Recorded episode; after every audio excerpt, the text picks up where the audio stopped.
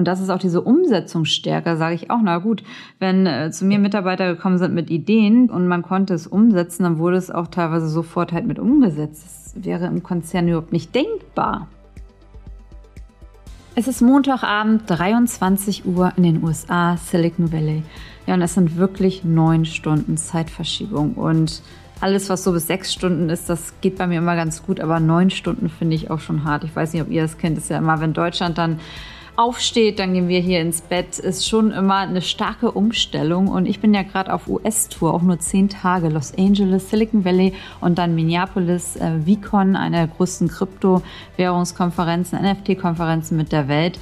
Ganz im Sinne neuer Firmen, neuer Startups und ja, an diesem Ort hier bin ich immer wieder sehr gerne, denn hier hat meine US-Erfolgsstory angefangen. 2018 habe ich hier mit meinem ersten Startup expandiert. Damals noch als eines der wenigen Startups, die fast sofort nach Gründung hier in die USA gegangen sind. Aber eine sehr, sehr spannende und sehr schöne Erfahrung und würde ich auch immer wieder so machen. Dazu jetzt auch die Überleitung zum heutigen Thema.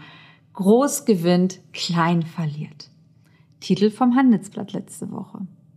Konzerne sind trotz Ukraine-Krise und Inflation optimistischer als der Mittelstand, als Startups, als kleine Unternehmen. Und Experten rechnen jetzt mit einer neuen Flut von Firmenübernahmen von kleinen und mittleren Unternehmen in Deutschland. Und was heißt das denn jetzt für mich im Startup-Bereich? Lohnt es sich überhaupt noch, ein Unternehmen zu gründen und mit einem kleinen Unternehmen zu starten? Und ist es auch wirklich so schlimm, wenn man seine Firma verkauft? Genau das möchte ich in dieser Folge jetzt einmal von einer etwas anderen Seite beleuchten, denn ich habe beides schon mal durchgemacht. Ein kleines Unternehmen gegründet und hochgezogen und dann auch wieder verkauft. Und natürlich, es gibt überall Vor- und Nachteile und ja, zum Schluss jeweils auch immer noch ein Fazit von mir. Und starten wir jetzt mal mit dem Thema, ob es sich denn überhaupt noch lohnt, mit einem kleinen Unternehmen zu starten. Nach dem Artikel im Handelsblatt ähm, sollte das nicht mehr wirklich so sein. Aber wir schauen uns das Ganze jetzt mal genauer an. Erst zwei Jahre Corona, dann Krieg in der Ukraine und Inflation. Das stellt natürlich jeden Unternehmer vor große neue Herausforderungen. Der Kapitalmarkt ist gecrasht, habt ihr wahrscheinlich auch alle mitbekommen. Also Aktien runter, Krypto runter, sehr, ja, fast 30, 50 Prozent runtergerauscht in den letzten Tagen. Generell ist die ganze Wirtschaft unsicher. Und natürlich ist es da für kleine Unternehmen schwieriger, durch diese Zeiten zu kommen, als für Großkonzerne, die schon 50, 100 Jahre vielleicht am Markt sind. Da gibt's auch ganz, ganz andere finanzielle Mittel, die dahinter stehen. Aber, und ich betone hier ganz bewusst das Aber, Startups und auch deutscher Mittelstand oder andere kleine Unternehmen, die können hier auch durchaus Vorteile daraus schlagen. Denn nicht alle Kunden wollen auch mit Großkonzernen zusammenarbeiten. Denn ja, natürlich, Großunternehmen können die Preise einfacher vielleicht mal erhöhen als Mittelstand und Startups. Das mag schon sein, aber es kommt natürlich auch immer darauf an, wie spezialisiert sie sind. Denn da haben dann natürlich auch, ob Mittelstand, ob ähm, kleinere Unternehmen, ob Startups, da haben die natürlich auch Chance, entsprechend ihre Preise zu erhöhen. Und man darf auch nicht vergessen, Startups und in kleinen Unternehmen, die haben auch wesentlich weniger Kosten. Also man muss sich auch mal vorstellen, so ein Großkonzern, das ist ja ein ungeheurer Kostenapparat, der immer weiterläuft. Und das muss man natürlich auch erstmal reinholen. Und natürlich haben Großunternehmen mit Großaufträgen ganz andere Macht nochmal, als äh, wenn man als kleines Startup daran geht. Habe ich ja am eigenen Leib auch erlebt. Aber es gibt dann, wie gesagt, andere Mittel und Wege. Das soll auf jeden Fall kein K.O.-Kriterium für euch sein, wenn ihr jetzt auch gerade überlegt, ob ihr ein Unternehmen gründet. Und dann der nächste Punkt ist auch super wichtig, denn nicht alle Kunden wollen auch mit Konzernen zusammenarbeiten. Und genau hier kann man dann wirklich als mittelständisches Unternehmen, als Startup voll die Vorteile ausnutzen. Denn man muss es sich halt auch immer nur bewusst machen, wie wertvoll das wirklich ist, genau diese Vorteile halt zu haben. Und schauen wir uns genau das mal an. Denn häufig sind auch Startups, kleine Unternehmen und auch selbst der deutsche Mittelstand einfach flexibler. Zum Beispiel, ich konnte immer am gleichen Tag Preiszusagen machen. Ich konnte Mitarbeiter sofort einstellen. Ich konnte selber entscheiden, ob ich extra Themen, andere Themen den Kunden annehme und bearbeite. Und wenn der Kunde gesagt hat, äh, Frau Reibchen, starten Sie nächste Woche, ich war da, ich war da. Und das geht einfach im Großkonzern. Ich habe vorher auch im Großkonzern gearbeitet, in Beratung, in der Bank. Da gibt es einfach nochmal ganz andere Wege, ganz andere auch Genehmigungsprozesse, was ja auch klar ist, wenn man ein Großunternehmen ist. Aber das muss man natürlich wissen und dann kann man sich das als kleines oder mittelständisches Unternehmen, kann man sich das dann zu seinem Vorteil machen. Und das würde ich auch immer gnadenlos mit ähm, ausspielen. Das heißt, normalerweise ist es so, wenn man, äh, wenn es um Preis zu sagen geht, wenn man äh, sofort äh, da reagieren kann, hat man durchaus einen Vorteil. Und wenn äh, Großkonzerne einfach drei, vier Wochen brauchen, bis Preisangaben angepasst sind, dann ausnutzen. Ausnutzen kann ich immer nur wieder sagen, bloß nutzt es bloß aus, dass ihr nicht so viele Genehmigungsprozesse habt, Genehmigungswege, nicht so viele Entscheidungsträger. Das sind alles die Vorteile, das, das sollte man einfach ausspielen und zwar gnadenlos. Dann natürlich ein wichtiges Thema, das Thema Spezialisierung, die richtige Nische finden. Und große Unternehmen sind ja häufig so aufgestellt, dass sie wirklich alles oder vieles einfach machen. Auch wenn ich es jetzt immer wieder aus meiner Beratungszeit kenne. Ähm, ich war beim Wirtschaftsprüfer gewesen, noch in einer anderen Beratung. Wir haben halt wirklich ähm, ganz, ganz viele Bereiche einfach abgedeckt und waren aber nicht so sehr spezialisiert. So, und wenn du dich natürlich als kleines Unternehmen positionieren möchtest, du brauchst natürlich die richtige Nische. Die musst du natürlich finden. Und ich habe es 2016 auch erst ein bisschen andersrum gemacht. Ich war im dann ja im Anti-Financial Crime Bereich, ich war im Risikomanagement, ich habe Projektmanagement angeboten. Also ich hatte wirklich einen ganzen Korb an Themen, die ich anbieten wollte. So. Und dann habe ich mich aber ganz, ganz schnell auf den Anti-Financial Crime Bereich spezialisiert, weil genau darin der Schmerz beim Kunden am größten war.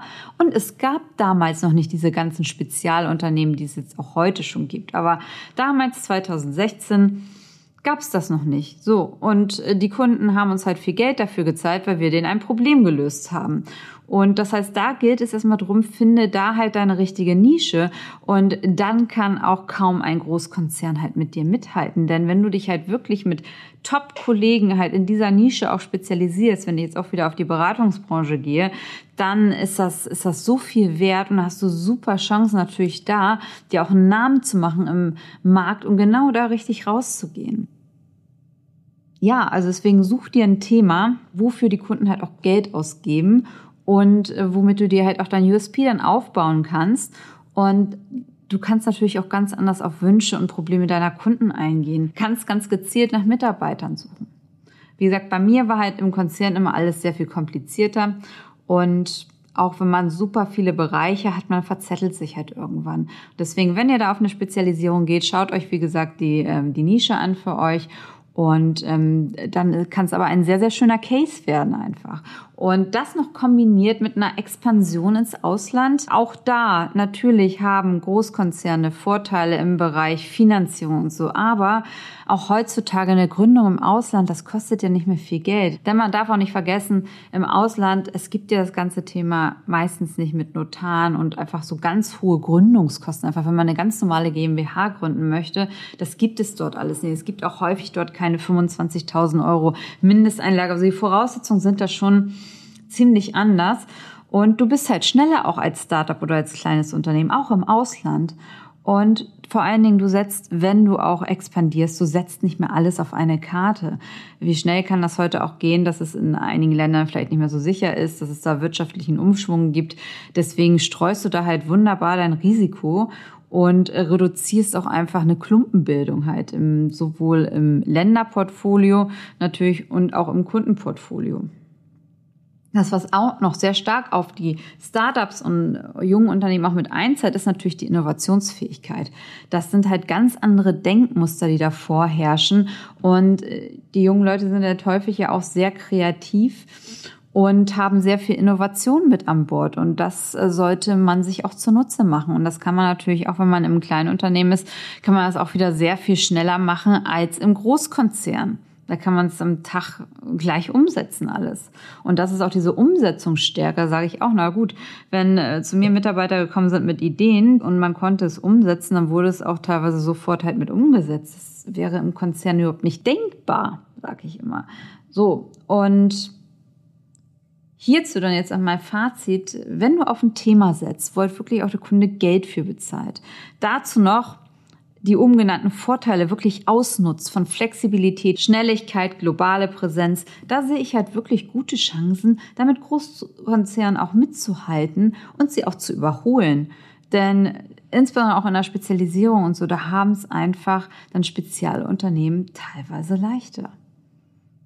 Und wie gesagt, aus meiner Sicht, es lohnt sich halt schon noch zu gründen. Man muss halt immer schauen, auf was man da genau setzt, auf welches Thema. Und wie gesagt, Geld ist hier ja auch nicht alles. Unternehmer machen sich ja auch nicht selbstständig nur wegen dem Geld. Da gibt es ja um viel mehr Themen wie Freiheitswunsch oder eigene Ideen umzusetzen.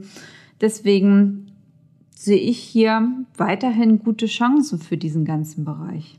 Und das zweite Thema, was halt in dem Artikel behandelt wurde, war der gesamte Unternehmensverkauf. Und das wurde halt auch so ein bisschen krass dargestellt. Wurde halt gesagt, es ist natürlich zu erwarten, dass der gesamte M&A-Markt, also der ganze Kauf-Verkaufsmarkt sehr stark anzieht. Und da habe ich mir auch wieder die Frage gestellt, ist es denn wirklich so schlimm, wie es da jetzt dargestellt wird? Und ist es auch so schlimm, sein Unternehmen zu verkaufen? Hm. Ich habe 2021 selbst mein erstes Startup verkauft und fühle mich jetzt, während ich diesen Podcast aufnehme, auch nochmal genau in diese Zeit des Verkaufs zurückversetzt, äh, das natürlich sehr, sehr intensiv war und auch ganz besonders. Und Unternehmensgründer, ja, natürlich hängt man am Unternehmen. Ich, ich hinge und ich hänge schon noch an meinem ehemaligen Unternehmen, sogar ganz stark. Und es ist auch ein einschneidendes Erlebnis, das kann ich euch schon mal sagen, in jeglicher Hinsicht. Aber was bedeutet denn jetzt so ein Unternehmensverkauf für die Gründer, für die Unternehmensinhaber überhaupt? Na, zum einen, wenn du dein Unternehmen natürlich verkaufst, du gibst erstmal ein Unternehmen auf, Verantwortung gibst du meistens komplett natürlich ab und andere führen auf einmal dein Unternehmen und du hast da gar nichts mehr zu sagen.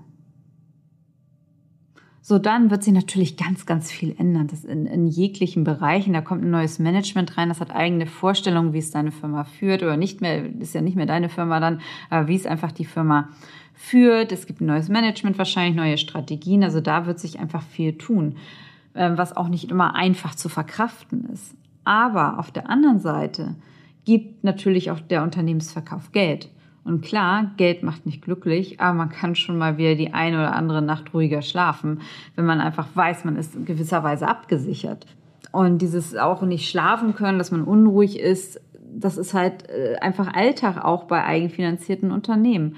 Und warum sollen Gründer sich da auch nicht den Erfolg gönnen? Ist doch klasse, wenn man die Chance hat, sein Unternehmen zu verkaufen und finanziell auch noch eine gewisse Freiheit erlangen kann und die Belohnung wirklich für die gesamte harte Arbeit der letzten Jahre hat. Und ja, weiß jeder, diesen, die ganzen Jahre als Unternehmer, die sind nun mal teils brutal hart mit extrem langen Arbeitszeiten und dann davon wirklich die Früchte zu ernten, das ist doch eigentlich was ganz Tolles. Deswegen mein Fazit dazu, also ich sehe es nicht als traurig an, wenn Gründer oder auch Mittelstand ihr Unternehmen verkaufen. Hat natürlich auch diverse Vorteile, die ich ähm, jedem Unternehmensinhaber vom Herzen gönne. Ist doch für jeden Unternehmer auch eine tolle Erfolgsstory, wenn er berichten kann, sein Unternehmen hat er verkauft. Das ist doch top. Das ist auch das, wonach auch die ganzen Startup-Gründer halt mit schielen schon bei Gründung halt. Okay, wie geht mein Exit? Wie stelle ich mir das vor? Das ist doch was, auch was Wunderbares. Und in diesem Sinne wünsche ich euch noch eine ganz tolle Restwoche und ich freue mich, wenn ihr mir bei Instagram, TikTok folgt und eine Bewertung für meinen Podcast da lasst und natürlich auch, wenn ihr nächste Woche wieder einschaltet. Eure Corinna.